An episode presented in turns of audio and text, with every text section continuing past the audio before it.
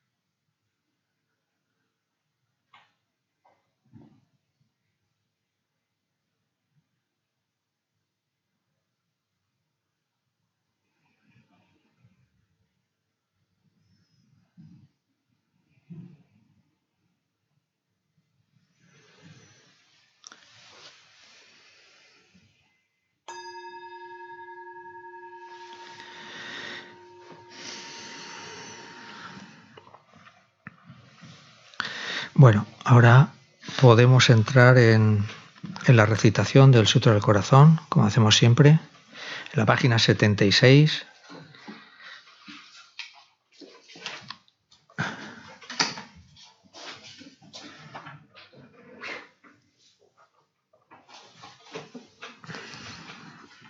¿Ya?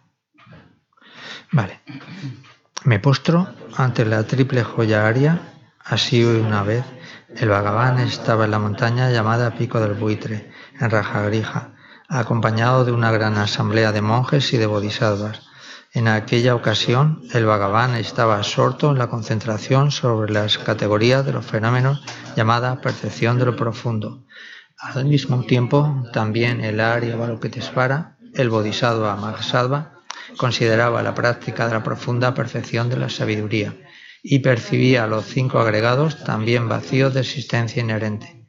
Entonces, por el poder de Buda, el venerable Shariputra preguntó al Arya Balokitesvara, el Bodhisattva Mahasattva, cómo debería adiestrarse un hijo de buen linaje que desea practicar la profunda perfección de la sabiduría. Así dijo, y el Arya Balokitesvara, el Bodhisattva Mahasattva, respondió al venerable Saradiputra, Sariputra, cualquier hijo o hija de buen linaje que desee practicar la profunda perfección de la sabiduría, deberá contemplarla así, considerando repetidamente y de modo correcto estos cinco agregados como también vacíos de naturaleza inherente. La forma es vacuidad, la vacuidad es forma, la vacuidad no es más que forma, la forma no es más que vacuidad. Del mismo modo, la sensación, la discriminación, los factores de composición y la conciencia son vacíos. Sariputra, Asimismo, todos los fenómenos son vacíos, sin características, no son producidos ni destruidos, no son impuros ni libres de impurezas, ni deficientes ni completos. Por eso, Sariputra, en la vacuidad no hay forma, ni sensación, ni discriminación, ni factores de composición, ni conciencia. No hay ojo, ni oído, ni nariz, ni lengua, ni cuerpo, ni mente. No hay forma visible, ni sonido, ni olor, ni sabor, ni objeto del tacto, ni fenómeno. No hay elemento del ojo y la mente, ni elemento de la conciencia mental. No hay ignorancia, ni extinción de la ignorancia, etc. Hasta no haber envejecimiento ni muerte, ni extinción del envejecimiento y de la muerte. Asimismo, no hay sufrimiento, ni origen, ni cesación, ni camino no hay sabiduría suprema, ni logro, ni tampoco ausencia de logro. Así pues, Ariputra, como no hay logro, los bodhisattvas confían en la perfección de la sabiduría. La mente sin oscurecimiento ni miedo moran en ella. Así trascienden los errores y alcanzan la meta al nirvana.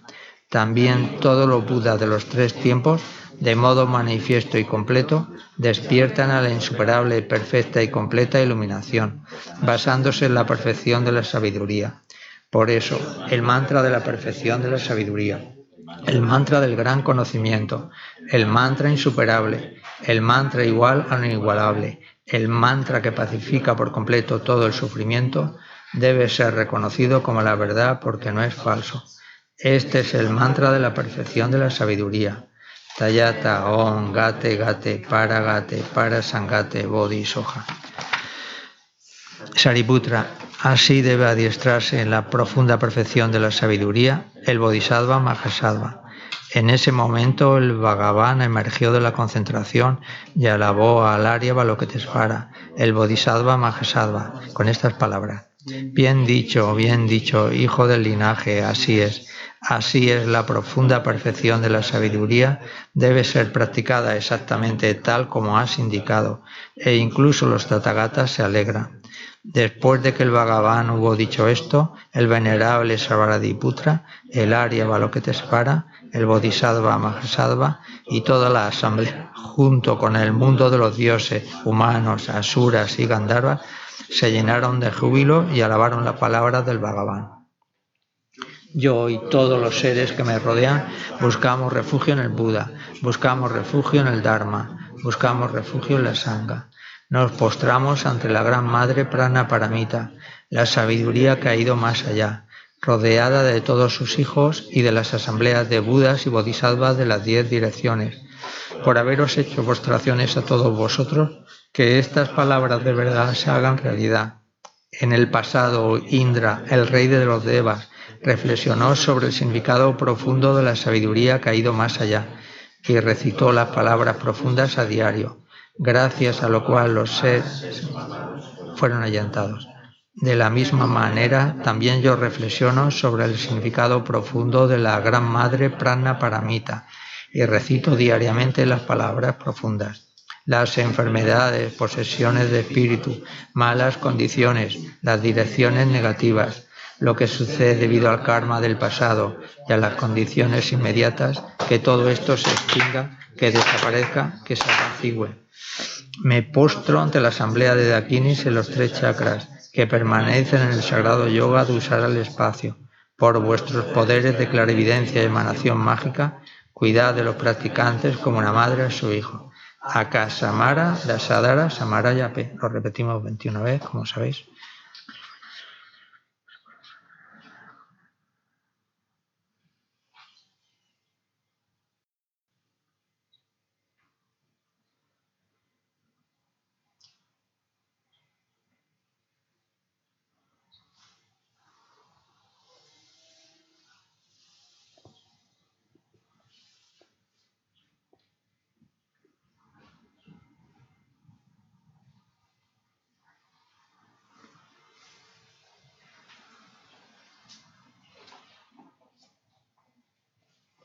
Samara, Dasadara, Samaraya, P.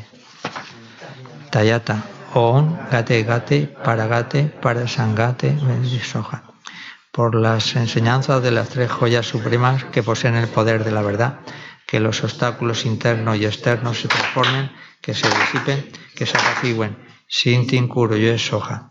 Que todas las fuerzas negativas opuestas al Dharma sean completamente apaciguadas que la hueste de 80.000 obstáculos sea apaciguada, que seamos separados de los problemas y las condiciones dañinas para el Dharma, que todos los goces estén de acuerdo con el Dharma y que haya auspiciosidad y felicidad perfecta aquí y ahora mismo. Ahora nos vamos a la página 98, ¿es eso? Para el ofrecimiento del mandala.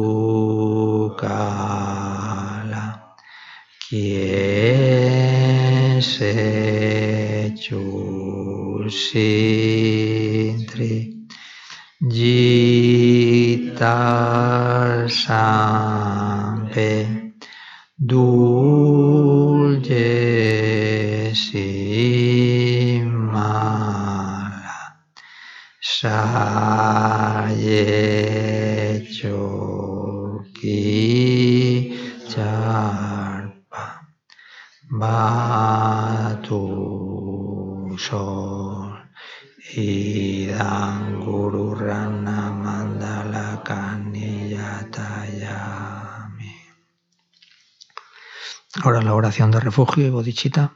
Sanje Chodan Choki Chonan La Chanchu Bardu Dani Kiasuchi Dayi Chonyen Jipa Esonanji Drolam Penji Sanje Drupaso Sanje Chodan Choki Chonan La txantxu bardu danik jasutxi, da jitxonen jipe sonan ji, drolan penjizan jedru barzo.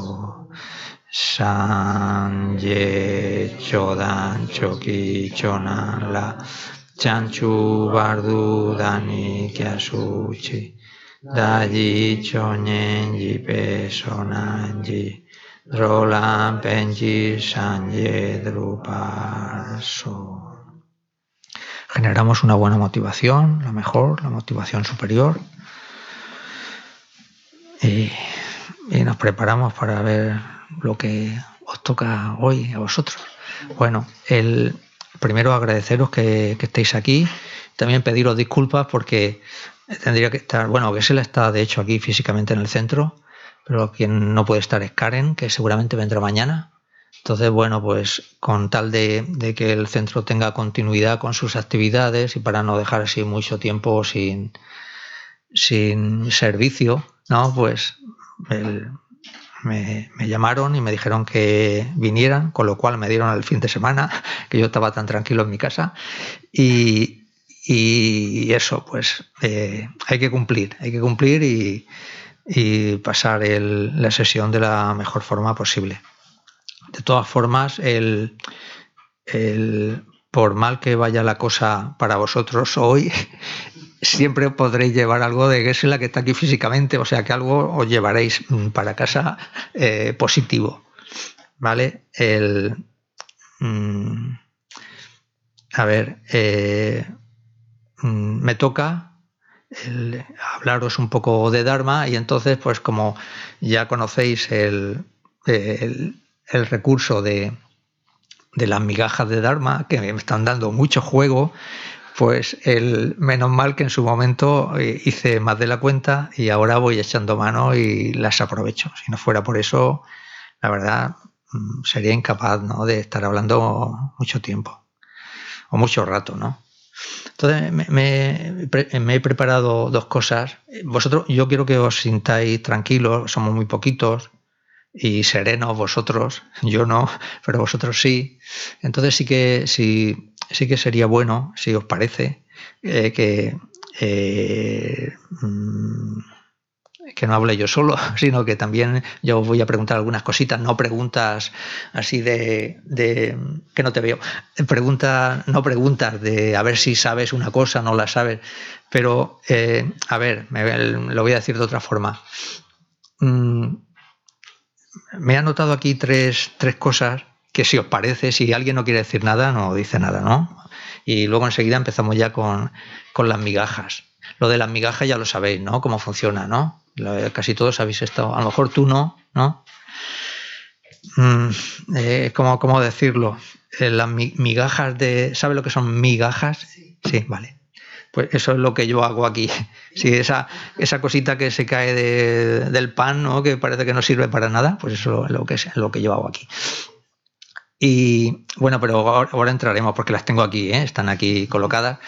Pero que sí que me gustaría, para que no empezáramos ya directamente una cosa, otra eh, y demás, me gustaría preguntaros mm, tres cosas y si queréis respondéis y si no, no respondéis, que no pasa nada. ¿no? una primera cosa eh, eh, es mm, que dijerais lo que te gustaría que te explicaran en relación al Dharma, ¿eh? No, estamos en, otra cosa. En relación, eh, lo que te gustaría que te explicaran con un poco más de detenimiento en relación al Dharma. ¿Vale? ¿Se entiende? Por ejemplo, eh, me gustaría que me explicaran o me hablaran de, es que así, yo la idea que llevo, mientras que me sigan llamando, porque las, las migajas se me van a acabar, ¿no? Entonces tengo que buscar otra forma de, de, de contactar con las personas que vengan aquí los martes si es que me toca venir. Ojalá que no, Ojalá que ya no me toque nunca más, pero si me toca, pues me tengo que buscar la vida. Entonces me voy a buscar la vida con esto. ¿Quieres decir tú algo? De, ¿Hay algún tema que, por ejemplo, te gustaría, en el que te gustaría profundizar de lo del Dharma? Estábamos comentando antes lo de. Sí. Sí. Ahí también, las personas de internet también lo pueden poner, ¿eh? Lo pueden Sí, y les doy la bienvenida a ellos también, sí. A la hora de, lo que comentábamos antes de generar bodichita, que eso es una palabra mayor, bodichita, tanto en los primeros estadios, que es la ecuanimidad, igual que comprender que todos los seres han sido tus madres, hay que, de alguna manera, razonar que han habido vidas pasadas. Vale Vale, sí, el, vale, os pido, vosotros decir lo que queráis, pero yo os pido que sean temas muy generales, ¿no? Cositas concretas, porque si es una cosita, pues bueno, pues también, ¿no? Pero vale, el, La ley del, digamos, el, la existencia o no de vidas previas, ¿no? Vale. Pero me lo voy a anotar, ¿eh? Porque el, tengo memoria, pero ya cada vez menos. Existencia de vidas previas, vale. Lo tengo, ¿eh? Si, pensáis que esto es como una pérdida de tiempo, estáis en lo cierto. El, pero el, es broma, es broma. Es para, para. Mm, me gusta, me gusta que. Porque yo, no conozco tampoco los. Los, eh, los intereses de, de, las personas que vienen aquí, sobre todo los martes, que son clases así iniciales. Y, bueno, a, a, mí me puede servir. Si quieres decir algo, ¿eh? si te parece. Para mí estaría interesante que me explica o que nos explica eh, la mm, historia de Dharma. Yo, eh, por mi entendimiento o lo pequeño que sé, es que el Dharma es una palabra mayor que tiene muchísimos significados y prácticamente son en un cierto sentido palabras de Buda, que llegan desde la India en unas cuantas maneras, dos maneras, dos caminos, y que llegaron a Tíbet. Cuando llegaron a Tíbet hubo un sabio que ha hecho eh, como una... Um, Atisha. Atisha, sí, que eso me interesa vale. un poquito que sí, autos vale. interesa también. no sé. vale. Sí, vale, vale, bien, bien, bien, correcto. Gracias. O, ojalá te pueda complacer algún martes, ojalá. yo sobre eh, lo del Sutra del Corazón me gustaría saber también lo que significa eh, Rayata Ongate Gate Paragate Bodhisoja. Vale.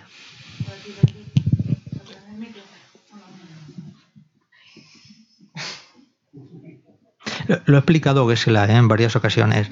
Pero, vale, vale, vale, pero que bueno, que a veces no, no, se coincide cuando lo explica o lo que sea, ¿no?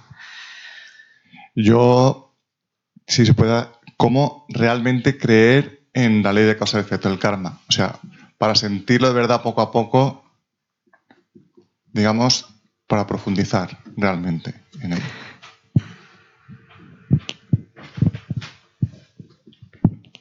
Vale. Este, este es un tema, mm, bueno, todos los temas son interesantes, ¿no? Pero es un tema vital, básico, imprescindible, importantísimo eh, y también difícil. Difícil. Sí, vale. Vale, a ver, eh, Marilú dice eh, cómo fortalecer la práctica de la bodichita y Está, bueno, ella, eh, Cecilia... Eh, eh, vale, lo, apunto, lo apunto. Esta mm, es una pregunta ya, vamos a decir, de nivel, ¿vale? Y la, otra también, pero apúntala para otro día. te dice mm, palabras fáciles para, para, definir la vacuidad o vacuidad con palabras fáciles. Esto me gusta. Me gusta porque te tienes que forzar, ¿sabes? Podríamos decir vacuidad, es que, perdonadme si digo muchas tonterías, pero es que no, me, no, no lo puedo evitar, no lo puedo evitar. No hay libros que dicen, es que no lo quiero decir, eh, no sé qué para, eh, en inglés, sobre todo en el inglés, ¿no? Matemáticas para... Sí. ¿Qué significa eso? Matemáticas para, o lo que sea, ¿no? Ah, sí. Exacto. Los dummies son los que prueban los coches, que los meten en el coche y hacen las pruebas. No, pero yo lo entendía como para torpes, ¿no? Sí, para, sí, para Que, no me estoy refiriendo a la persona que lo ha dicho para nada, ¿eh? Para el...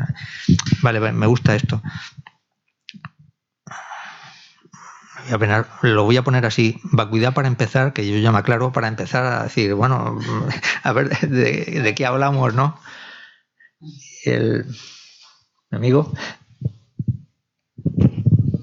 si, si te apetece y quieres decir algo. Si yo quisiera, me gustaría saber cómo poder purificar mucho karma negativo. Pero en modo, Eh, eso te puedo en- dar- en modo práctico y sencillo. Te puedo dar la re- la respuesta estándar con, con postraciones y con barras satmas. Esa es la- una respuesta estándar.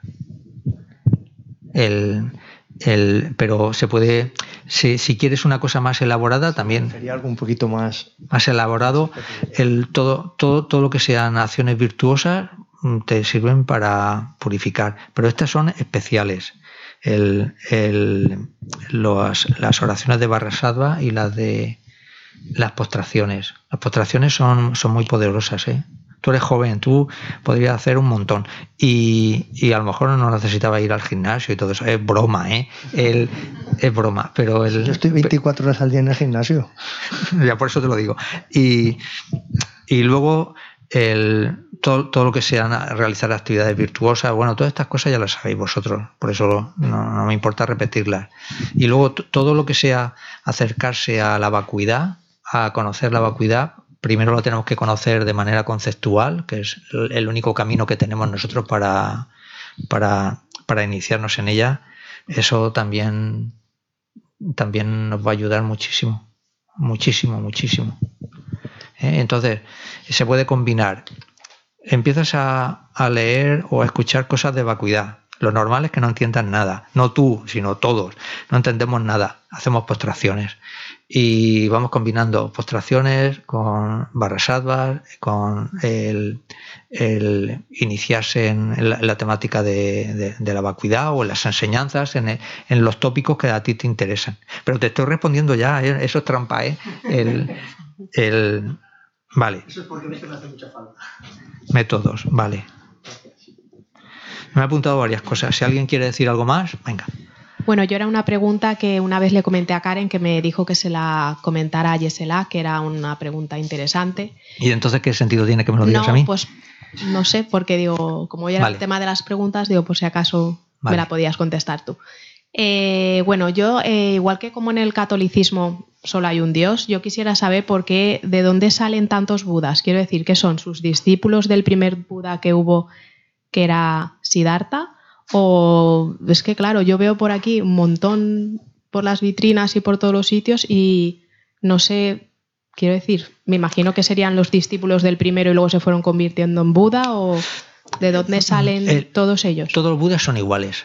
Es el mismo uno Sí, todo. to- todos la, cuando uno alcanza el estado de Buda, dejarme que me atreva, porque bueno, ya me lo preguntáis, pues, pues yo digo lo que eh, yo voy conociendo. Todos son iguales. Lo que pasa es que el, para mejor ayudar a los seres, cada uno adopta como un, una- unas características especiales. Han sido personas en, su- en sus, quiero decir, han sido Sí. personas que luego se han convertido en Buda porque han Sí. alcanzado la, Sí, eso la sí. omnisciencia. Vale. Eso, eso sí. ¿Los budas de dónde vienen? ¿De dónde vienen? Vienen de los bodhisattvas. ¿Vale? Entonces, ¿los bodhisattvas de dónde vienen? Pues de un ser ordinario, común, que empieza a practicar las enseñanzas, genera bodhicitta, y a través de la bodhicitta pues uno va mejorando con una ser- por un- en una serie de pasos intermedios que duran mucho tiempo. Aquí en el budismo, en la filosofía budista, el tiempo se mide por eones. Eones, si tú me dices, eh, "Uy, un eón cuántos años son? Pues le pones a un uno, un montón de ceros, y cuando te has cansado de ponerle ceros, pues eso es un eón.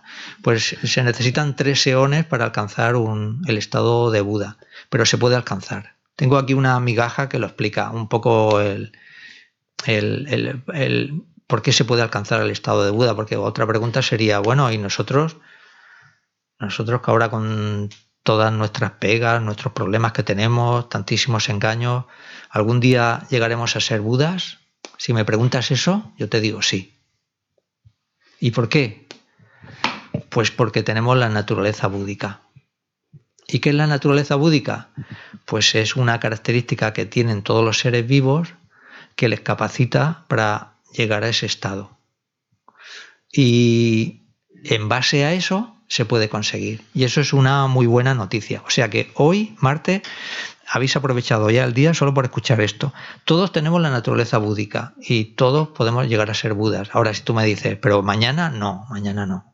Con, con, con pasando por donde tiene que pasar todo, digamos, todo, por, pasando por donde han pasado todos los budas también. Porque Buda Sakyamuni, me podéis decir, bueno, él estuvo aquí en una vida y alcanzó la iluminación. Sí, pero como un ejemplo de lo que se puede conseguir. Porque también se dice que él era un Buda que ya, digamos, ya ha realizado, que había manifestado su cuerpo para mostrarnos como ejemplo que eso se puede conseguir. ¿Me explico? De manera que tenéis que estar contentos y, y seguros de que eso va a ser posible y es posible porque tenemos eso, la naturaleza búdica.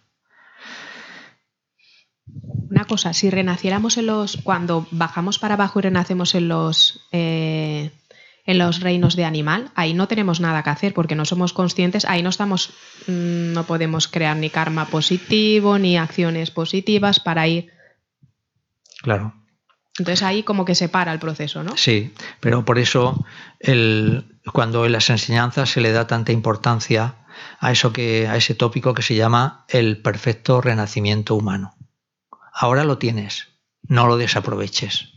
No lo desaproveches porque es muy difícil volver a, a, obtener este precioso cuerpo humano que no se refiere únicamente al, como vosotros sabéis bien, al cuerpo en sí, se refiere a las condiciones. Por ejemplo, tú ahora estás, no, no te fijes por lo que yo estoy diciendo, pero tú vienes a este centro, que hay un maestro totalmente cualificado para dar enseñanzas, estás en contacto con otros maestros totalmente cualificados para dar enseñanzas, estás recibiendo enseñanzas que no tienen ningún defecto. Y entonces eso te está ayudando de una forma que ni, ni siquiera tú conoces pero lo tienes que aprovechar, porque si, si no lo aprovechas, mmm, no me quiero poner serio, pero el, todo en el samsara es, no hay nada fijo, todo va cambiando. Entonces tenemos que aprovecharlo porque, eh, de hecho, se dice que hay más seres en los reinos eh, de abajo, en los inferiores, que en los superiores. ¿Por qué? Pues justamente por la dificultad de obtener el perfecto renacimiento humano. Ahora que lo tienes, no lo desaproveches. En las enseñanzas se insiste muchísimo en eso, en, el, en, el, en ese tópico. Es imposible que en un reino, en un reino inferior como reino de los animales tienes que poder crear karma positivo porque si no nunca saldrías. A ver, el, el, el, es complicado. El, todo, todo, todo. Perdón, oí una noticia que un perro había muerto por salvar a su dueño. Sí, el, sí, sí. Y la, la, verdad es que ahora se ven así con los vídeos que ponen por ahí en YouTube y todo eso. La verdad es que yo a veces me quedo maravillado, ¿no? De, de, de, de cosas de esas, ¿no? De situaciones así. Ahí hay muchas cosas difíciles de, entender y de explicar. A lo mejor es, estos supuestos animales son bodhisattvas. ¿Quién lo sabe? No, no se puede saber. El, o, eh, ya no me refiero so, so, no me refiero solo a esos animales, sino a todos en general. Si sí. todos hemos estado en el reino de los animales, algún sí. Algo positivo sí. hemos hecho para poder renacer en este, en este. Claro, si no aún estábamos allí. Sin duda, sin duda, sin duda. Sin, sin, duda, pero el no, confía, no, no, tenemos que confiar en que, bueno, no pasa nada, pues cuando esté en el reino animal, pues bueno, ya vendrá, como se dice normalmente, ya vendrán mejores tiempos, no, es, eso es complicado. Mejores tiempos en los reinos inferiores es complicado porque lo que tú dices, el, el, los méritos, a ver, todos tenemos como un cajón de méritos, pero nosotros no lo controlamos, ¿vale? Está sujeto a la ley del karma, entonces no sabemos si nos quedan muchos o pocos, ¿no? Entonces, en el momento en que estás en un reino inferior, pues claro, el, la, por una parte, el, vas eh, ¿cómo se dice? Amortizar, no, es que no, no conozco bien los términos de, de bancario. Digamos, vas desgastando eh, negatividades, por decirlo de alguna forma. Pero ¿qué es lo que pasa? Que también vas creando muchas. Vas creando muchas, porque claro, los animales tienen que comer. Y ellos, a ver, tú hablas a algún animal que tiene hambre, oye, que es que lo de matar y tal, a ver, no, eso está eh, complicado. Entonces van continuamente creando negatividad y se va reforzando negatividad más sufrimiento, negatividad más sufrimiento, negatividad más sufrimiento. Y, lo único que te va a sacar de allí vamos a dejar de lado los digamos las ayudas extras que nos pueden dar seres superiores, lo único que nos puede sacar de allí es un acopio de, de, méritos, que tengamos como una pequeña reserva de méritos que en un momento determinado, en un momento, en un proceso de muerte, se activen. ¿Vale? Entonces, siempre, siempre hay que pensar, ahora que tengo el perfecto renacimiento humano, tengo que aprovecharlo para, digamos, acumular todavía más virtud que me permita tener la seguridad de poder seguir teniendo otro perfecto renacimiento humano, otro perfecto renacimiento humano. ¿Y cómo se consigue otro perfecto renacimiento humano? Pues lo, hemos visto muchas veces, con, con una ética pura, manteniendo una ética pura, que se puede resumir en evitar las 10 acciones no virtuosas, realizando oraciones. El, básicamente esos serían los dos componentes mm, principales, pero necesitamos más cosas. ¿Por qué? ¿Qué pasa si renacemos como humanos y somos pobres y no tenemos recursos? Pues entonces no vamos a acceder a las, normalmente no vamos a tener dificultad para acceder a las enseñanzas. Tenemos que tener un acopio, un mérito, mérito no, tenemos que tener lo que aquí en la filosofía budista llamamos recursos, recursos económicos, recursos eh, para mm, que no tengamos dificultad para ganarnos la vida. ¿Cómo se consiguen esos recursos? Con la generosidad. La generosidad te da, por eso dentro de las paramitas, que son seis, que es lo que practican los bodhisattvas, seis paramitas, la primera está la generosidad y la segunda es la ética. Y si yo cuando estudiaba esto, bueno, que todavía lo estudio y lo repaso, siempre, me preguntaba, ¿por qué no está la ética en primer lugar? Porque hemos dicho que la ética es lo que te asegura tener una buena ética, te asegura eh, volver a, lograr un renacimiento humano, ¿vale? Más las oraciones y demás. Pero el, eh, ponen en primer lugar la, la generosidad, porque por una parte como es como más fácil también de practicar y luego porque te aseguras que vas a tener, en el caso de que renazcas como ser humano, con condiciones, ¿vale? Condiciones así económicas que te permitan pues no estar el obligado a trabajar tantísimas horas que luego no puedas tener ni un, un pequeño eh, espacio de tiempo para, para pensar en otras cosas, ¿me explico? Y hay mucha gente así, muchísima gente que toda su vida se pasa intentando subsistir, ¿no? Mm, aunque sea de una forma, pues con la comida, el vestido, la casa, es así, hay muchas personas así, ¿no? Bueno, y no he empezado con, la, con, con las migajas. Algo está cambiando. ¿eh? Bueno, tengo esto y me ha gustado mucho que lo ah, hayáis dicho, de verdad.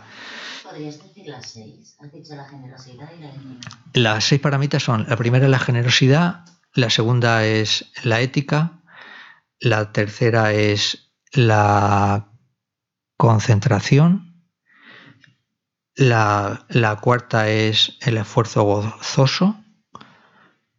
La, esfuerzo gozoso. Sí. ¿Eh? Ah, perdón, sí, sí, repito. Eh, sí, ayúdame, ¿eh? me tenéis que ayudar porque. Vale, la primera es la generosidad. Es que tienen, van por orden, ¿vale? La segunda, la ética. La tercera, la paciencia. Me he equivocado. Eh, eso está bien, me he equivocado antes. La cuarta, el, esfuerzo gozoso. ¿Vamos bien? Habías dicho la Sí, sí pero, pero sí, me he equivocado, pero ahora está bien. El esfuerzo gozoso la quinta la concentración y la sexta la sabiduría. ¿Vale? Otra vez. Eh, generosidad, ética, paciencia, esfuerzo gozoso, concentración y sabiduría. Seis. La generosidad, la ética, la paciencia, están, se pueden incluir en, dentro de, un, una cestita que llamaríamos de mm, eh, como método, ¿no? por decirlo así. ¿no?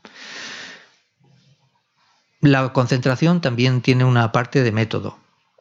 Y la sabiduría, que le hemos dicho en el sexto lugar, está en el, en el apartado de sabiduría. ¿Vale? Vosotros habéis escuchado muchas veces decir, el, se necesitan dos alas. ¿no? Igual que un pájaro necesita dos alas para volar, pues un Buda tiene dos, dos componentes. Un componente de mérito, que es el que le permite tener el cuerpo de, lo que llamamos en la filosofía budista el nirmanakaya, el cuerpo de emanación, porque si tú eres capaz de ver a un Buda, lo puedes ver porque tiene ese cuerpo y si preguntas, ¿cómo se ha logrado ese cuerpo? Con la práctica de la generosidad, de la ética y de la paciencia, un poquito de concentración y el esfuerzo gozoso está en medio de los dos, ¿vale? Sirve tanto para los méritos como para la sabiduría. Y, y como decía, el, Buda tiene también un componente de sabiduría, lógicamente, ¿no? Y, bueno, lo que se llama el cuerpo de verdad. Ese cuerpo de verdad viene por la práctica, por el desarrollo y el perfeccionamiento de la práctica de, de la paramita de la sabiduría. ¿Me explico? ¿Me explico? O sea, el método y sabiduría se juntan y entonces da lugar a un Buda. ¿Vale? Eso durante muchísimo tiempo, eh, practicando adecuadamente, etcétera, etcétera. Ahí es necesario que conozcamos que hay cinco caminos y dentro del, a partir del camino de la visión, que es como se conoce normalmente cuando un ser pasa, deja de ser ser ordinario y se convierte en un ser superior. Ser superior ya son palabras mayores, un ser que puede incluso él emanar 100 cuerpos, hacer infinidad de cosas. Ese es un ser superior, pero no es un Buda. Lo que se, conoce como un ser aria que todavía necesita avanzar más, avanzar más, pero digamos ya su, su trayectoria ya no va a tener ningún, ningún, ninguna cortapisa. Él ya con una seguridad meridiana va a llegar al estado de Buda. ¿vale? Esas son las paramitas. Las paramitas es otro tema, ¿no? Eso no, nadie lo ha dicho. Pero es un tema más de. un poquito más, más, elaborado, pero también está. es un tema interesante. De. Paramita etimológicamente significa ir más allá. ir, ir, más allá de un ser ordinario, entonces eres un ser superior y entonces practicas una generosidad especial. ¿Y qué, tipo de generosidad especial es? Pues una generosidad, por ejemplo, en el, en, el, en el camino de la visión que le permite a un ser, si alguien le pide su cuerpo, se lo da. ¿Vale? Dame un ojo, te lo doy. Dame lo que, lo que le pidas, te lo da. ¿Vale? Y con la característica de que te lo da y no le duele además. No hay problema porque digamos es un, es un ser superior, porque ya tiene la vacuidad y gracias a la vacuidad pues él ya digamos ha pasado esa barrera de me duele, no me duele, esto es mío, esto no es mío, es, son seres superiores y perfeccionan de, de tal forma la generosidad que se hace perfecta. No hay ninguna forma no hay nadie que pueda practicar una generosidad mayor que el ser que está en lo que se llama el primer bumi o la primera tierra, que es donde se practica la generosidad. Luego practican la ética. Pero, ¿qué ética? Pues la ética que nosotros conocemos de andar por casa, de no tengo que matar, esto, evitar las 10 acciones negativas, pero a un nivel superior, altísimo. Y luego perfeccionan la paciencia a un nivel superior, a lo máximo. Y luego el esfuerzo gozoso. Y luego la concentración y luego la sabiduría. Eh, pero eso no, perdonad que os diga, pero nos queda todavía muy lejos. El, todavía. Nosotros tenemos que, ir más poco a poco. Vale, la primera parte ya la tengo, os lo agradezco mucho. Y ahora, tengo otra pregunta, tengo tres preguntas. Ahora me viene la segunda. Y, ya que habéis sido tan buenos eh, expresándola, la quiero ahora también preguntar, os lo quiero preguntar. Y la pregunta es, ¿qué es lo que no entiendes o que no, a lo que no le encuentras sentido dentro de la filosofía budista? Esta pregunta también yo la veo de interés. Me voy a preparar la pluma y vosotros me decís, ¿qué es lo que no entiendes o no le encuentras sentido en la filosofía budista? Y como estamos entre amigos, tenéis que ser sinceros y decirlo, porque hay muchas cosas. No me podéis negar que no hayan cosas que no le encuentras sentido dentro de la filosofía budista. Bueno, yo creo. eso no significa que tú no tengas fe o que no creas que este es el camino correcto. No estamos hablando de eso. Estamos hablando de cosas que te llaman la atención y que para tu forma de pensar actual tienes dificultad para, para, para entender. Por ejemplo, voy a poner un ejemplo. en las cosas relacionadas con la ley del karma, pues ahí hay mucho tema. Porque, vale, no, lo vamos creyendo, pero claro, nosotros tenemos que convivimos en, en, en, una sociedad donde mucha gente y estamos bombardeados mm, continuamente con cosas que te dicen disfruta de esta vida, luego en la vida siguiente no existe.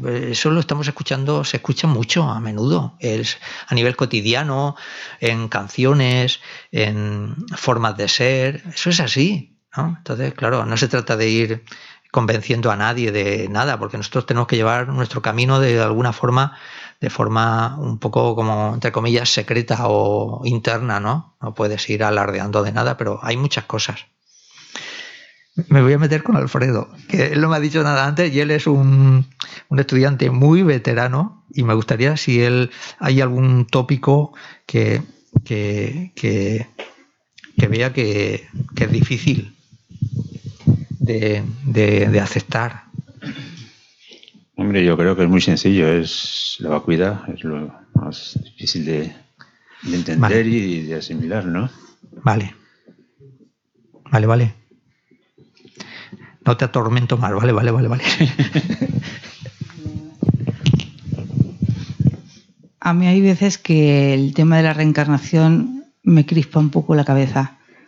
¿En qué sentido? Pues porque he estado escuchando, eh, conozco y sé por el tema de la reencarnación, pero por ejemplo hay casos que yo he oído que se reencarnan mientras todavía el cuerpo está, está, se, está, se está vivo, pero ya se ha reencarnado en otro ser, o las tres reencarnaciones en diferentes cuerpos, eh, o que te reencarnes cuando hayas conseguido en, en, una vida un estado, unos logros, eh, en la siguiente vida eres un ser totalmente diferente, mostrando otro tipo, mostrándote de, otro tipo, ¿no? entonces a mí me cruje un poco esos temas de la, reencarnación. Pero, pero porque, digamos, ¿no le ves sentido o, o, te gustaría conocer algún detalle más de, eso? No me gustaría conocer, o sea, que hay cosas que no, no, no, lo llego a, ver con claridad. ¿Estás hablando de transferencia de conciencia?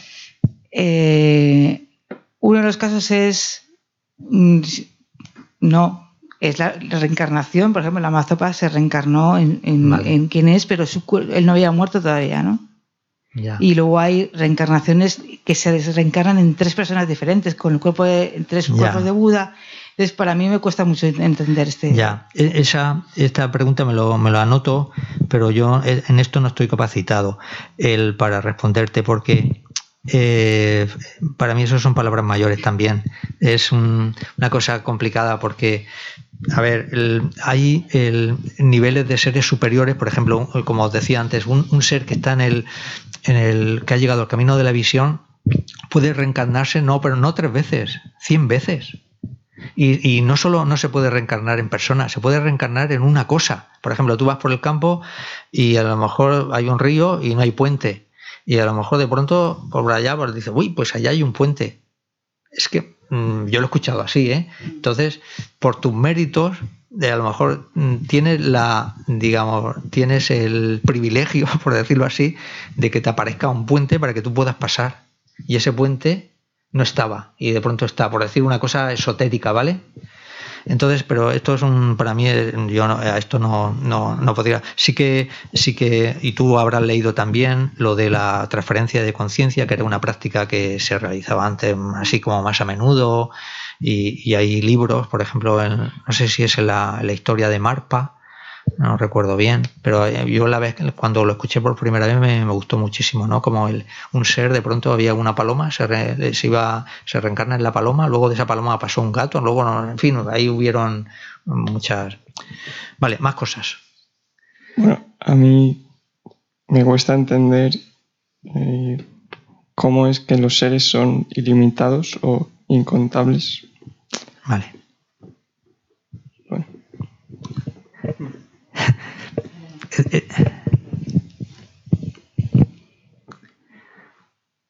Sí, dime, me lo voy eh, anotando. ¿eh? Rosario dice, me resulta difícil la relación entre la ley de causa y efecto y la vacuidad.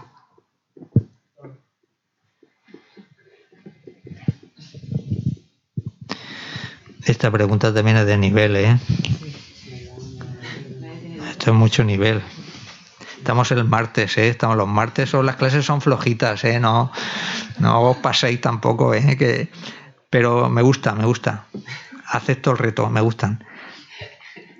Más cosas.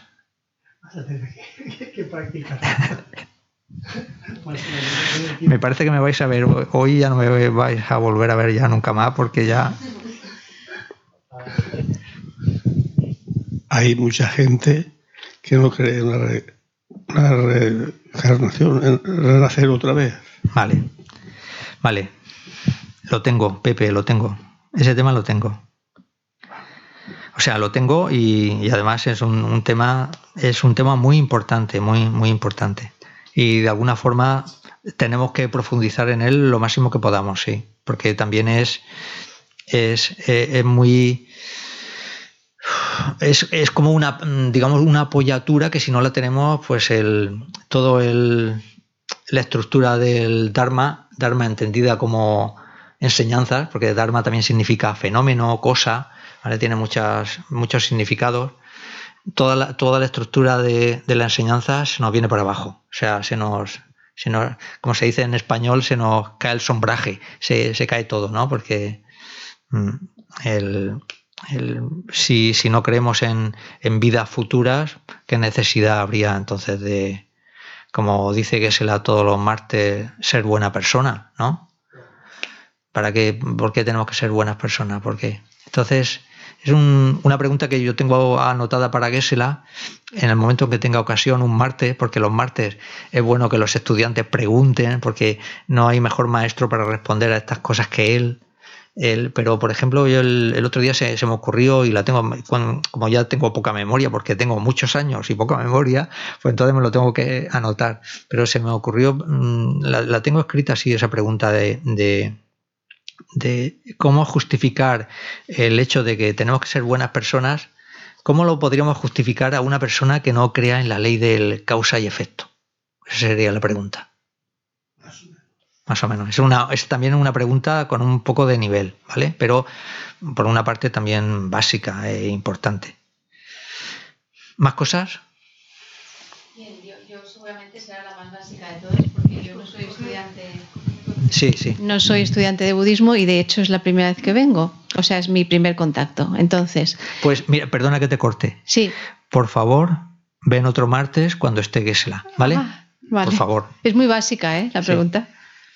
Quizás sepa usted contestar. Cuando uno llega al estado iluminado de Buda, que supuestamente le ha llevado X reencarnaciones, yo sí que creo en la reencarnación y en el karma, ¿qué se supone, a qué se dedica o qué se supone que hace ese ser que ha alcanzado ese estado? ¿Reencarna para servir a la humanidad? ¿O qué es lo que hace? ¿A qué se dedica un Buda cuando ha alcanzado su estado? Imposible de responder por mi parte, en, en toda su extensión. La, la, labor de un Buda es inconcebible. La labor de Buda es inconcebible. Nadie, digamos, es el, se, no, se escapa a la imaginación humana, pero el, tienes que tener la seguridad de que un Buda ha estado esforzándose tantísimos eones de tiempo, y hemos dicho que el eón era un uno con muchísimos ceros, para beneficiar a los demás. Entonces, eso es su labor principal. Y entonces, ¿cómo va a beneficiar a los demás? De muchas maneras, inconcebibles para nosotros. Pero la, la manera mejor y más fructífera para nosotros es a través de las enseñanzas. Él enseñó el camino, las cuatro nobles verdades, 84.000 enseñanzas para que ningún ser sintiente se quedara sin su enseñanza particular, porque esa es otra de las características del Buda. El Buda es como, igual que ahora se habla de que en el futuro tendremos una medicina individualizada para cada persona, ¿no? incluso a nivel genético, te estudian tu, tu genoma humano y te dices, pues tú necesitas esta pastillita en esta proporción, con tanta cantidad para curar tu enfermedad. Pues el Buda es el único ser que está capacitado para ofrecerte a ti en un momento concreto lo que tú necesitas. Y eso solo puede hacer un Buda.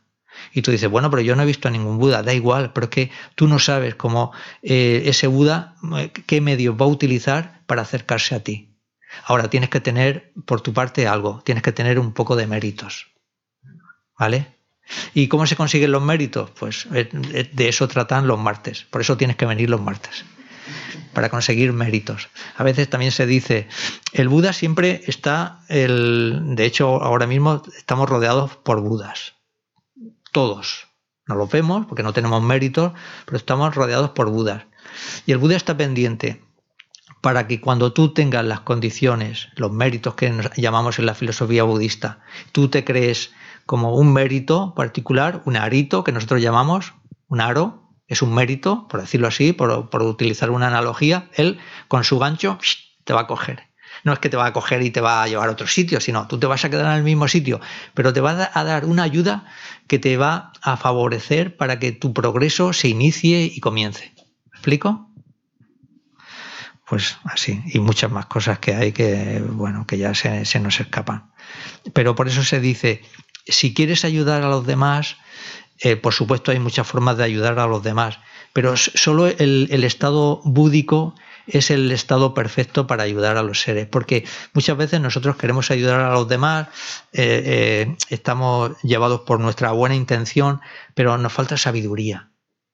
Y entonces se tienen que combinar ambas cosas, sabiduría y compasión. Y es un Buda lo que tiene desarrollado al máximo. O a lo mejor tiene mucha sabiduría, pero te falta un poco de compasión, entonces va más a la tuya. ¿Me explico? y a lo mejor tienes mucha sabiduría, pero te falta, te falta eh, un poco de bodichita, compasión que llevamos aquí, entonces tampoco acabas de ayudar porque estás en tu mundo. ¿Me explico? Entonces, es un, es un tema, es, un, es una pregunta muy buena, sí, porque muy buena. Sí, sí. Esa se la tienes que hacer a Gesla, ¿vale? Otra, sí, al maestro, ¿vale? ¿Alguien quiere decir algo? Venga. Sí, en el budismo es, está conformado también por, la, por los panditas, los sabios, y, la, utilización de la lógica. Entonces, la lógica y el tantra, porque el tantra se supone que son la utilización de las energías internas, externas, ¿no? algo así muy místico.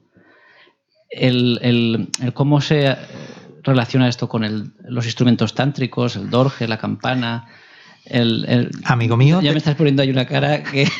amigo mío, te voy a cortar un poco porque tengo confianza contigo. Del Tantra nos vamos a olvidar porque estamos en los martes. El Tantra ya son palabras mayores.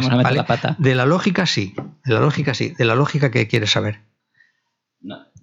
Era un, poco en ese sentido, ¿no? Porque con, se habla tanto de los sabios panditas y de la lógica, y luego por el otro lado también está el Tantra, ¿no? A ver cómo eso se podía anexionar o cómo se podría relacionar. Sí, lo que sí que os quiero decir, el, y eso, por ejemplo, el, aquí eh, ahora tenemos los martes son las clases así más ligeritas, más para la gente, viene gente, unos se quedan, otros se van, vienen unas veces y luego, en fin, que hay, mucho movimiento de tropa, por decirlo así, ¿no? Entran, vienen, bueno, pues de pronto viene uno tres meses, luego no está, luego yo qué sé, hay mucho, pero es así, es los martes son así. El, pero luego está, el, hay un programa que se llama Descubrir el Budismo, que es un programa inicial y y es muy interesante porque eh, antes no estaba. Entonces ahora se, van creando así como método o diferentes estratagemas para que la gente tenga ayudas. ¿no? Ese es un programa así inicial al budismo, se tratan muchos temas y mm, mm, para ir creando una base. Y luego tenemos un programa básico que se hace los jueves y ahí se, se va profundizando en todas estas cosas. Y ahí en el programa básico hay un, eh, un, módulo que se llama Los Caminos Tántricos. ¿vale? Yo he tenido la suerte de, hacerlo y entonces ahí, cuando ya tienes un poco de base, porque si no, se te queda, como has dicho tú, en una cosa así esotérica, yo no entiendo nada, esto por aquí, por allá, energía, viento, tal, canales, no sé qué, gotas eh, dentro del cuerpo que no se ven, pero que están. pero a eso le sacas partido cuando eh, tienes más conocimiento del sutra. Porque, y esa es la maravilla, porque cuando tú tienes un poco de conocimiento del sutra, te das cuenta que el tantra lo redondea todo. Es como el cerrando el círculo, ¿me explico? Entonces el, el tantra se apoya en el sutra y cierras el círculo. Entonces te das cuenta de que puedes trabajar de otra forma, todos los engaños y todo, pero tienes que tener la base del tantra, si no tienes la base. Bueno, a ver, el, y Gesela nos contaba eh, muchas cosas porque él es muy... Cuando las personas le preguntan cosas de tantra, pues él, bueno, yo lo interpreto así, ¿eh? a lo mejor me estoy equivocado, pero eh, a ver, que nosotros estamos en un nivel muy inicial, ¿vale? Entonces el tantra es una cosa mayor. Y, siempre me acuerdo de, dice, es que claro, el tantra, para practicarlo bien, tienes que tener renuncia. ¿Quién de nosotros tiene renuncia? Yo no. Bodichita. ¿Quién tiene bodichita de, aquí, de los que estamos aquí? Yo no. Vacuidad. ¿Quién tiene la realización de la vacuidad de aquí, de los que estamos aquí? Yo no. Si no tienes eso, practicar el tantra, claro, se puede practicar para crear méritos, eh, conexión, todo lo que tú quieras, perfecto. Pero sin esas tres cosas, fijaros lo que, lo que os estoy diciendo, ¿no? Pues entonces no, la práctica del tántrica que se caracteriza por ser una práctica muy rápida y veloz. Antes hemos dicho de eones para conseguir el estado de Buda, pero con la práctica tántrica se puede conseguir en pocas vidas, pero teniendo esto antes. Entonces, nuestro trabajo que es el conseguir renuncia, conseguir un poquito de bodichita, conseguir un poquito de vacuidad. Y ahí sí que me han gustado estas preguntas, estas que decían, ¿cómo se empieza por el tema de la vacuidad? Porque claro, nosotros estamos empezando, ¿no? Tenemos que empezar así, poco a poco. Lo de la lógica sí que te voy a comentar algo que e, eso sí que es muy, muy interesante. Aquí en, la filosofía budista y en esta tradición en concreto se enfatiza mucho el, uso de, de la lógica, del razonamiento, del juicio crítico. ¿Vale? El, por supuesto que tenemos que tener fe, porque hay muchas cosas que no conocemos. Estoy mirando siempre para allá y a vosotros no os miro. pero la parte de, del juicio crítico se, valora muchísimo. Entonces, claro, aquí no tenemos la oportunidad de hacer debate filosófico, que eso se hace en los monasterios. Eh, estudian un tema y luego lo debaten. Debatirlo es me he estudiado una cosa, yo me creo que la sé, pero a lo mejor no te la sabes tan bien. Entonces la otra persona pues te pregunta y tú le tienes que responder. Entonces ahí se crea una dinámica donde la inteligencia de forma natural se va abriendo. Por, ello, por eso los maestros que vienen aquí y Gesela es uno de ellos y esa parte en concreto él, la domina mucho, son, son muy expertos en el uso de, la lógica. Por, eso vosotros fijaros, cuando le hacéis una pregunta, él seguida conecta, pero no conecta no solo con la pregunta, sino también con la persona, ¿no? Y entonces él intenta darle una respuesta adecuada, ¿no? en, tanto a la persona como con relación a la pregunta. ¿Me explico? Y son muy hábiles en, manejar las categorías, porque aquí se insiste, hay muchos, muchos tópicos, muchos, eh, mucho vocabulario filosófico, son, son muy hábiles en, su manejo. Es, es, una cosa que históricamente se, se, ha justificado por lo siguiente. Ahora las guerras son con, y eso lo sabéis también, son pues bueno con el armamento militar, pero antes las guerras eran guerras de dialécticas llegaba una persona a un sitio donde, por ejemplo, era, si era un país budista, llegaba otra persona y a lo mejor él profesaba otra religión y entonces se enfrentaba con un representante de ese país que defendiese el budismo y la otra persona iba a defender la otra religión. Pero mucho ojo, porque si ganaba la otra persona, el país se tenía que reconvertir a la nueva religión. Entonces, una parte muy importante del sistema sociopolítico religioso pues estaba en tener a, buenas personas o seres que, panditas que, fuesen que, fuesen expertos porque el, el país peligraba por ellos entonces ponían un pandita en la zona norte si venía otro, otra persona con otra religión o que por la zona norte, pues a ese le tocaba, es como un guardia allí eh, especializado. Sí, la zona norte es tuya, si viene por allí te toca a ti debatir con él, otro para la zona sur, otro para la zona este y otro para la zona oeste. Entonces se invertían muchos recursos en eso en, por la parte sociopolítico-religiosa. Luego está, lógicamente, que esta lógica, ¿para qué se utiliza? La lógica se utiliza para poder comprender mejor, entre otras cosas, la vacuidad. Porque ahí se necesita un, digamos, un tipo, una, una mente como muy fina, muy, muy especializada, muy, muy, muy, no sé, sutil, sí, sutil, sí, sí, sí, sí, sí, eso. Bueno, me ha preguntado, me, ha apuntado muchas cosas. Una.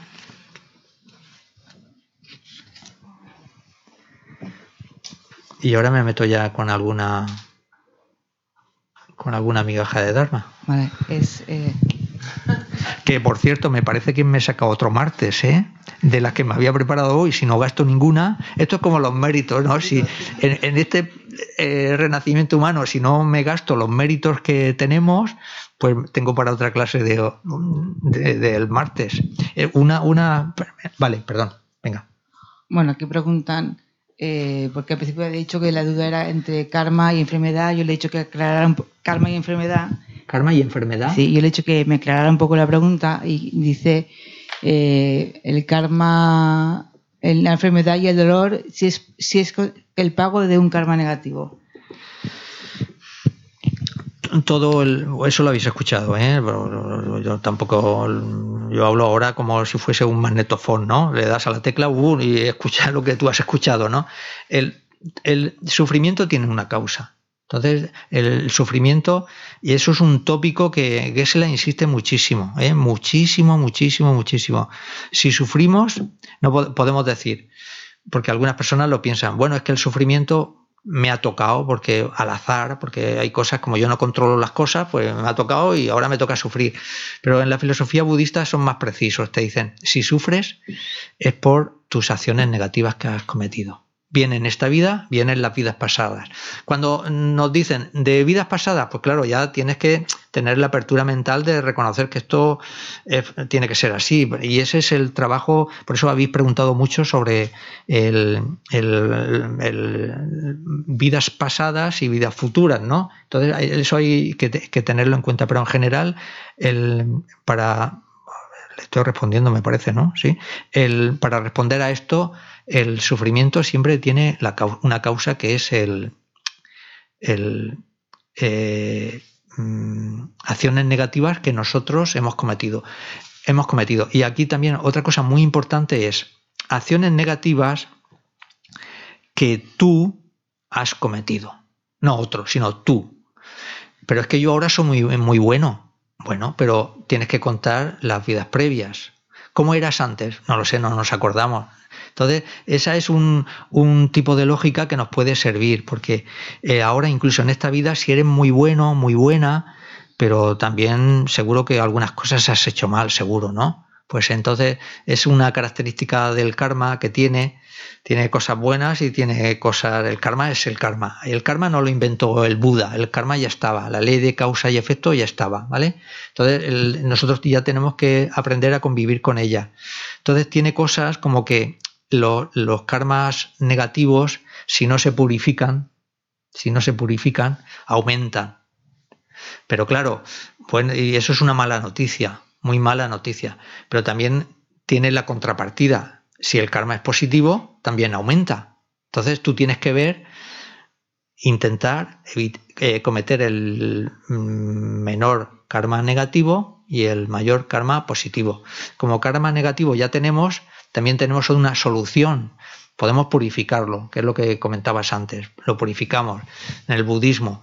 Lo purificamos con, con los métodos que hay para purificarlo, ¿no? Con postraciones, barras eh, todo lo que sea actividades virtuosas es son métodos adecuados para purificar y entonces ese karma negativo también se va rebajando. digamos, va perdiendo intensidad. Y solo desaparecerá cuando logremos la visión de la vacuidad. ¿vale? Cuando logremos la visión de la vacuidad, entonces, a través de también de mucho tiempo, el karma, ese karma negativo se va quemando, como igual que cuando echas un, un palo de madera en una lumbre, en un fuego muy fuerte, pues allí se va quemando, así, con la vacuidad. Y es, interesante las enseñanzas porque cuando te, relacionas un poco con ella, pues te, vas dando cuenta de que todo tiene su explicación, ¿no? Y dices, bueno, ¿y, ¿y, por qué se va quemando entonces el karma negativo? Porque tú ya tienes una concepción a través de la vacuidad en la que ya no crees en que la existencia, esto ya son palabras filosóficas, verdadera, exista. Porque la existencia verdadera nosotros creemos que existe, pero no existe. Pero como pensamos que existe, nos separamos de los demás, te creas tu, tu propia concepción del mundo, donde lo primero que importa eres tú y tus necesidades, los demás se quedan allá a lo lejos, intentas satisfacer tus necesidades y para satisfacer tus necesidades, pues entonces tienes, te tienes que involucrar necesariamente para, en la realización de muchas actividades negativas y donde eh, vas a estar rodeado de engaños, apego, orgullo, ira, odio, etcétera, etcétera. Entonces, el engranaje para sufrir ya está preparado lo único que lo va a desmontar es el conseguir un método que elimine esa idea que tenemos desde tiempo inmemorial y es una idea innata que hasta los animales la tienen que nos perjudica de forma irremediable por los siglos y los siglos, hasta que no nos vayamos relacionando con la concepción correcta de cómo existen las cosas. Y para relacionarnos con eso necesitamos la lógica, necesitamos las enseñanzas. Por eso el primer paso siempre es, siempre es el mismo. Tienes que escuchar enseñanzas. ¿Cuántas? Es que yo ya he ido 24 veces los martes al Centro Nagariuna Valencia. ¿Cuántas veces ha sido? 24. 24 es poco, es poco, hay que ir más. Necesitamos, se dice, ¿cuánto tiempo tengo que estar escuchando enseñanzas? Hasta que no tengas realizaciones, tienes que seguir escuchando enseñanzas. Entonces, vosotros tenéis que ir mirando cuando os aparecen las realizaciones. Tampoco tenemos que esperar salir volando de la noche a la mañana por ahí. Pues, eso es la realización ya, no. Realizaciones eh, hay realizaciones pequeñitas, por ejemplo, tú de pronto te das cuenta de que eres más consciente de lo que pasa por tu cabeza, pues ahora estoy, ahora parece que tengo orgullo, ahora parece que tengo envidia, ahora parece, eso ya es una pequeña realización. Ya te vas dando cuenta de cómo, cómo va funcionando tu mente. También tenemos que ir aprendiendo a reconocer pequeñitas cosas, ¿no? Porque nosotros estamos en ese nivel. O, por ejemplo, de pronto te sale esa idea de, pues mira, ahí hay una persona que es un mendigo y si le diera una moneda, pero luego enseguida te va, a, te va a salir otro pensamiento. Pero es que seguro que eso es una mafia, que están ahí de... Siempre van, esto lo he visto en 20.000 sitios, ya hemos fastidiado la cosa. Porque practica la generosidad que hemos dicho que era una cosa, luego olvídate si es una mafia o no, pero ya puedes practicar ese tipo de cosas están a nuestro nivel y es en lo que Gesla insiste mucho. Vamos caminando por, por la calle y ahora dentro de poco empezarán a salir los caracoles, ¿no? Así de las plantas y tal. Pues si llevas cuidado y no lo pisas, pues oye, pues eh, a ver, un caracol, pero no, un caracol es, un bichito de nada. Bueno, pero es un ser vivo, ¿no? Y, yo qué sé, él, pues a lo mejor pues no lo pises y a lo mejor lo pisa otro. Bueno, no es que lo va a pisar otro, pero no lo pises tú para es, ese, ese tipo de cosas, ¿no? Es, es lo que nosotros tenemos que, que perdonar que os hable así de esta forma tan, tan, tan eso, tan, tan burda, no tan burda. Sí. una duda que tengo, a ver, que no me aclaro muy bien. Si, a ver, si, según tengo entendido, Gotama Siddhartha no quería crear una religión que se le tuviese como un dios, porque las, las los ofrecimientos o las postraciones, ¿por qué? Si no repite, repite otra vez que no me he enterado. Repite, si, Si, si no sé, el Buda no se le no quería ser un dios, no quería que se le tomase como un dios o como sí. porque las postraciones o los ofrecimientos o, o, o los rituales, sí, ¿por qué? Sí. Es una pregunta para que se la. ¿eh? ¿Habéis visto que bien me, des, eh? me aparto de lo que no controlo? Sí. Eh, eh, sí, es mejor que. Sí, es una, una, una pregunta para que sea así. El, yo he pensado un poco sobre eso. Tampoco tengo mucha. No te voy a responder, ¿eh? No porque, porque, no, porque no lo tengo claro, pero es un, es un tema también interesante, ¿sí? Pero de todas formas, el, nos tenemos que quedar con algo, ¿no? Porque mm, o con algo en el sentido de decir, bueno, el, te tienes que plantear eso que tú dices ahora que a lo mejor es un añadido, ¿te ayuda o te perjudica? Pregunto. ¿Te, puede ayudar o te puede perjudicar, según tu punto de vista?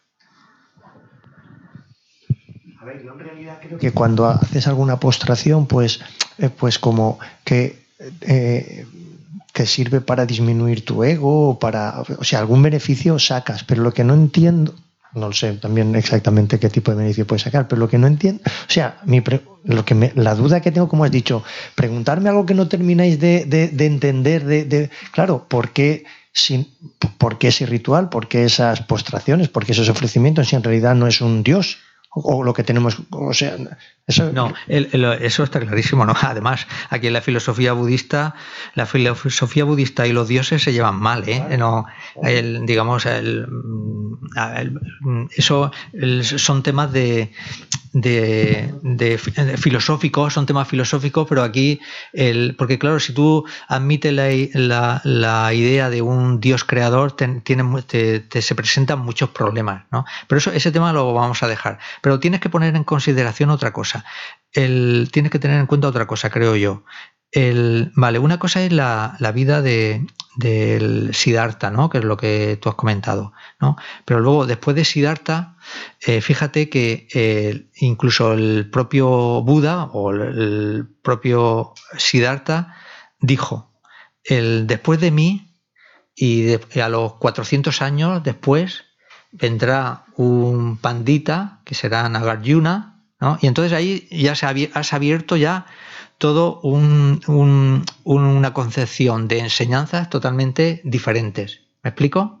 Entonces entra, empieza a funcionar una organización de enseñanzas que tenéis que ver en el altar, por ejemplo, que es una representación muy pequeña de textos eh, de, dichos por el Buda, de sutras, y luego comentarios eh, escritos por panditas. ¿Vale? Pero es una representación muy pequeña porque estamos hablando de 84.000 enseñanzas. Entonces, esas no podemos cargarnos de, según mi punto de vista, de un plumazo ese acopio de enseñanzas porque estamos diciendo, cada persona necesita una práctica particular. Esa práctica particular la podemos encontrar ahí porque en las enseñanzas del Buda dio tantísimas enseñanzas, digamos, no para eh, confundir, al contrario, en, ocasiones tú puedes coger una enseñanza y la puedes interpretar de una forma u otra, pero necesitas formación para saber que esa enseñanza a una persona concreta le va a beneficiar. Y, e, luego más adelante esa enseñanza se queda corta y va a beneficiar a otros seres. ¿Me estoy explicando o no? Sí.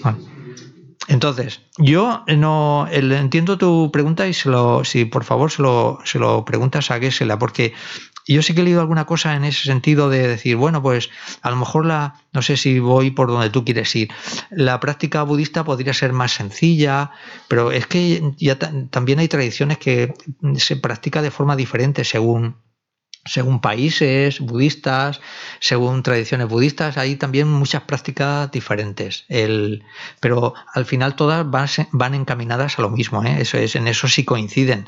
Todas van encaminadas a, que admiten los cuatro sellos, que es un, digamos, el. A ver, tú eres budista, pero ¿por qué? Porque comparto, tengo cuatro sellos, que es cuatro. ¿Cómo, se llaman esto que te pones ahora en la piel? Así que tenemos. El, ¿eh? Sí, esos serían los cuatro. Los cuatro sellos son la impronta para, para ser budista y eso se comparte en todo el mundo eh, del, budismo. Lo que pasa es que luego, como hay tantas eh, digamos, variedades, pues luego cada uno se concentra en unas cosas, pero aquí en esta tradición en concreto se utiliza mucho el, trabajo de, todos estos sabios o panditas que se llaman posteriores al Buda, porque se supone tenemos que ser buen, bien pensados, ¿vale? es una broma. se supone que ellos han mejorado, el, mejorado no es la palabra, el, han, digamos, han abierto lo que serían las palabras del Buda, la han, puesto más asequibles, ¿no? Es como tú tienes un, mucha comida en un sitio y de pronto aparecen un montón de platos y vas sirviendo en platitos comida a la gente y la gente la va cogiendo y la va, ¿no? Es un, no sé, se me, ocurren, se me ocurren ideas muy tontas, ¿no? Pero es un, un poco que vas tú con el repertorio de enseñanzas que tenemos, vas a encontrar una enseñanza que a ti te va a ir bien. A eso me quiero referir. Ahora, si te coges eh, unos eh, sutras del Buda, porque tiene tantos, si te coges unos, dices, es que esto es del Buda, sí, pero tiene muchísimos más. Si te coges uno solo, pues a lo mejor tu visión del budismo se que es pobre, se te queda encasillada. ¿no? Por eso también habrás escuchado que hay escuela Hinayana y escuela Mahayana. La tradición hinayana, o digamos lo que sería la tradición que Dalai Lama la llama tradición que proviene del palí, el palí se supone que era la lengua del, bueno, una de al Buda le daba igual la lengua porque él no necesitaba, la hablaba y todo el mundo lo entendía, ¿no? Pero eran, en aquella época el palí era lo que, donde, donde se hablaba en, en esa zona, ¿no? Entonces las, las enseñanzas de la tradición hinayana, pues comprenden un conjunto, por decirlo así, reducido, ¿no? Y las del Mahayana tienen más. La Hinayana y más las Mahayanas. ¿Me explico? ¿Quién, quién quiere decir, quería decir alguien algo? Sí, incluso aquí en la tradición nuestra del budismo tibetano hay cuatro tradiciones. Kayu, no me acuerdo ahora de memoria, ¿no? la nuestra, ¿cómo es? El, Gelu, eso. Pues eso. El, hay dos más, eso en, dentro de la tradición así nuestra, pero luego hay otro, el, budismo de, Japón, el de China, que, y, pero van combinando, no es que sean diferentes, van dándole más importancia a algunas cosas ¿no? dentro del, dentro de la filosofía budista. Pero ahora, ahora que estamos aquí, que no se os ocurra cambiaros a otra cosa, vamos a, aprovechar esta, ¿no? que ya tenemos, lo tenemos todo, tenemos los cursos, los libros, todo. Pero no, y ahora me voy a ir al budismo zen, chico, pero te vas a ir a Japón o dónde, pues ya estamos aquí. Perdonar que diga tanta tontería. ¿Puedo? Sí. Entonces, el um, Buda una vez ha, sido un um, ser de carne y huesos, ¿verdad? Para nuestro, un, ser vivo. Para nuestros ojos, sí. Para nuestros. Eh, entonces eh, tenía una esposa, eh, una pareja y tenía un hijo. Entonces, en un momento dice: Yo ya me largo términos de hoy día, yo me largo porque tengo que hacer otras cosas. ¿Dónde está la ética? Mirando hoy día de eh, eh, ojos eh, qué ha pasado con su mujer y su hijo, porque es en un cierto sentido el abandono de, del hogar y de la familia. Y creo que, es, para mí mm, me resulta interesante preguntar a usted cómo, cómo lo ve, mm. porque él se celebra, el es y qué pasó con ella. Ya. El, o, su hijo, no sé. Sí, su hijo luego creo que fue monje, ¿eh? estuvo con él. ¿Mm? Eh, ¿Cómo se llamaba? ¿Os acordáis del nombre del... ¿Eh? Raúla, exacto, con H, vale, sí, exacto. Sí, el, yo, eso lo que tú te planteas me lo planteé cuando vi una película, no sé, bueno, de estas películas de, hace, de que tratan sobre el tema del budismo, no sé si se llaman las cuatro estaciones o no sé, hay varias, ¿no? Y sí que yo personalmente hubiese sido incapaz de hacer eso, pero claro, nosotros no somos, no, no, sí, entonces, el, lo he escuchado, te lo digo porque se lo he escuchado un poco a Gesela, también es una pregunta para Gesela. El, el, ¿cómo, iba a beneficiar el más a, la humanidad? ¿Quedándose en su palacio con su mujer, su hijo, eh, a lo mejor haciendo algunas conferencias por allí para que viniera la gente, o haciendo lo que hizo? Porque en un cierto sentido, estás donde estás, estás. Podría estar en. Porque ya, eh, por razones que, que sean para nosotros desconocidos, ha sido él a, a mover toda esta energía que llega a nosotros aquí ahora, hoy día. Entonces digo, es, eh, estaría igual que sea de su hogar, su palacio, su, eh, no sé, pisito o tenía que alejarse de todo para desarrollar. parece que sí, se tenía que alejar, sí, se tenía que alejar. El, un sufrimiento puntual de su familia no es nada con el beneficio que le iba a proporcionar al, resto de, la humanidad. O sea, era, era incomparable. Ya te digo que Raúl luego estuvo con él, él luego, bueno, con su mujer, pues yo no sé, pues a ver, la relación con un Buda es tan especial que se nos escapa a los parámetros nuestros de, de la concepción tan estrechita que tenemos de, ¿no? Y ya te estoy diciendo que yo hubiese sido incapaz de como ser humano, ¿no? Pero, pero ellos es otro, digamos, está también de alguna forma, entre comillas, promocionando lo que sería la renuncia, porque es un, digamos, la primera, el primer peldaño que nosotros tenemos que ir subiendo es renunciar a esta vida. Renunciar a esta vida es decir, ah, yo no me desentiendo de todo, no. Renunciar a esta vida es una capacidad mental que te haga estar más pendiente de las vidas futuras que de esta. Y ese es el primer paso para nosotros, que, que, no es poco, que no es poco. Vale, pero luego hay una palabra muy grande, ética esto me interesa, donde renuncio, es ético, no es ético, como bueno, es... Eh, pero, y sí, ahí te voy a responder en, relación... O esto solo vale para los eh, nuestros seres humanos que estamos eh, de, paso buscando de elevar nuestras, nuestras vidas o nuestra, no sé, función para que estamos en este planeta y... Sí, eh, hay cosas que se lo tienes que preguntar a que sí, porque me veo, veo, veo que me estás en el y no me parece mal, ¿eh? para nada, al contrario, me encanta.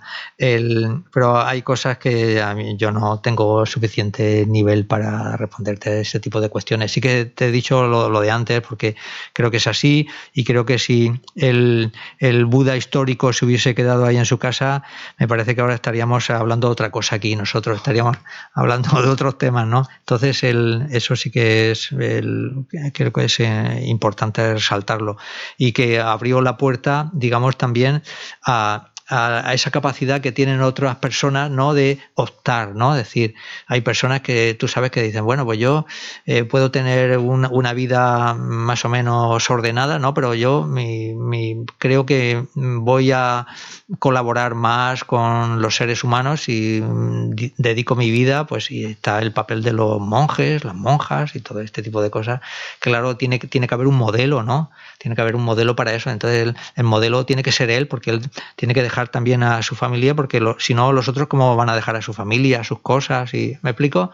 Es un poquito ahí de... Pero tampoco hay que verlo, yo no lo vería como el, el, una cosa o la otra. También en el budismo, también en la filosofía budista, yo he visto que hay personas que se hacen monjes y luego no son monjes. Ahí, como ahí sí tienen, hay muchas, muchas variedades. Yo creo que nosotros todos estamos buscando eh, la respuesta. Creo que estamos buscando las respuestas y cada uno participa para ver eh, un poquito. Y eso es eh, compartir conocimientos y dudas y así crecemos. Y eso es otro tópico que aprovecho en que, que se le insiste mucho porque, a ver, al final, antes o después como seres humanos nos tenemos que plantear que no queremos sufrir y que queremos ser felices. Y en eso toda la humanidad, incluidos los animales, coincidimos. Nadie quiere sufrir y todo el mundo quiere ser feliz. Problema. ¿Cómo conseguir no sufrir y cómo conseguir no ser feliz? Entonces, tú tienes muchas, solo tienes muchos libros de autoayuda por ahí, los puedes comprar, muchas cosas, hay mucha parafernalia, muchas cosas, pero aquí la filosofía budista, yo en esto sí que voy a ser el eh, tasativo porque me lo creo al 100%, el, todo eso tiene que, venir a través de una transformación de nuestra mente. Por supuesto, las condiciones externas nos ayudan para ser felices, pero tiene que haber una transformación de la mente. Para que exista una transformación de la mente, tenemos que conocer cómo funciona. Entonces tenemos que conocer cómo está montada la mente, cómo funcionan los engaños, los, factores mentales, las mentes primarias. Tenemos que tener un pequeño conocimiento de todo eso. Y luego tenemos que saber también cómo encarar lo que nos hace sufrir, que son los engaños. Tenemos que conocerlos e intentar combatirlos de la mejor forma posible. Como aquí hay un método para conseguir todo eso, se te asegura, y eso que se lo ha dicho en alguna ocasión, él sería capaz de firmarte un papel de manera que si tú sigues los consejos filosóficos, budistas, para eh, y haces un trabajo interno de forma que tú vas eliminando eh, negatividades, errores y engaños de manera natural, vas a conseguir ser más y más feliz. Como, es como si tuvieras una balanza. Ahora eh, estamos así, los engaños nos impiden ser feliz, ¿no? así, ¿no? Aquí los engaños, ¿no? Y aquí ser feliz, ¿no? Bueno, no lo sé. Eh, engaños y, felicidad se van, se van, están eh, de alguna forma equilibrados. En el momento en que perdemos la felicidad es porque los engaños han aumentado, ¿vale? En el momento en que disminuimos los engaños con los métodos adecuados, la felicidad aumenta. Y no es eh, una cosa fácil de entender, pero hay un problema y es que eso no se consigue con, pastillas que te compras en la farmacia o con masajes terapéuticos que te dejan el cuerpo muy bien y todo eso que viene de categoría. Se consigue con una transformación mental. Y esta es la, esta es la, la, enseñanza, una de las enseñanzas del, que, te, que, te, proporciona el budismo. Y tenemos que ir acabando ya, que son las nueve. Y yo no, yo no he hablado de ninguna de, de, de migaja de Dharma. Y, tengo aquí, madre mía, lo, lo,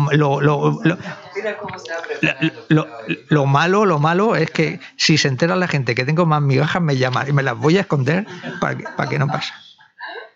Bueno, perdonar que, que eso. Eh, ojalá que algunas de las cosas que hemos dicho aquí os sirvan para, no sé, os sirvan para reflexión. ¿Perdón? Fe y compasión, las dos piezas que elevan el nivel bueno. Sin duda. Sí, sí. Sin duda. Sí, sí. Sí, sí cuando... Como Si, por ejemplo, eh, hay días que lo intento.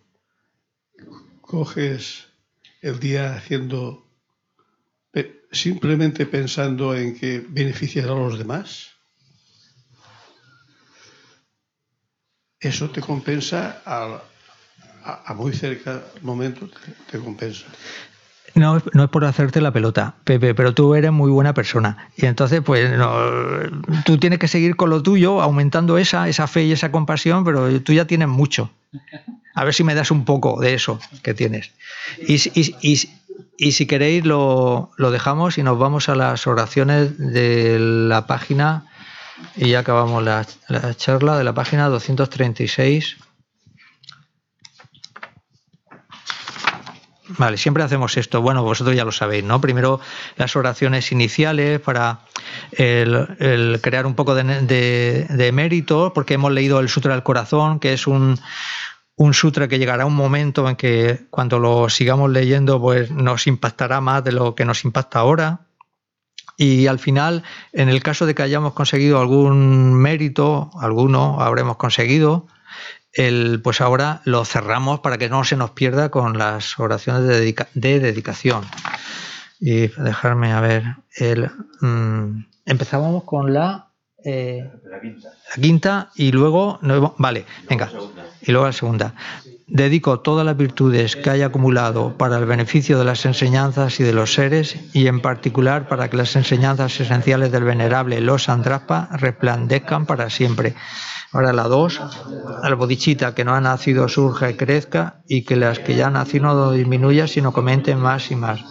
Así como el valeroso Manjurri y Samantabhadra comprendieron la realidad tal como es, yo también dedico estos méritos de la mejor manera para poder seguir su perfecto ejemplo. Dedico todas estas raíces de virtud con la dedicación alabada como la mejor por los victoriosos asidos de los tres tiempos para poder realizar buenas acciones. Vale, si no pasa nada, el próximo martes ya todo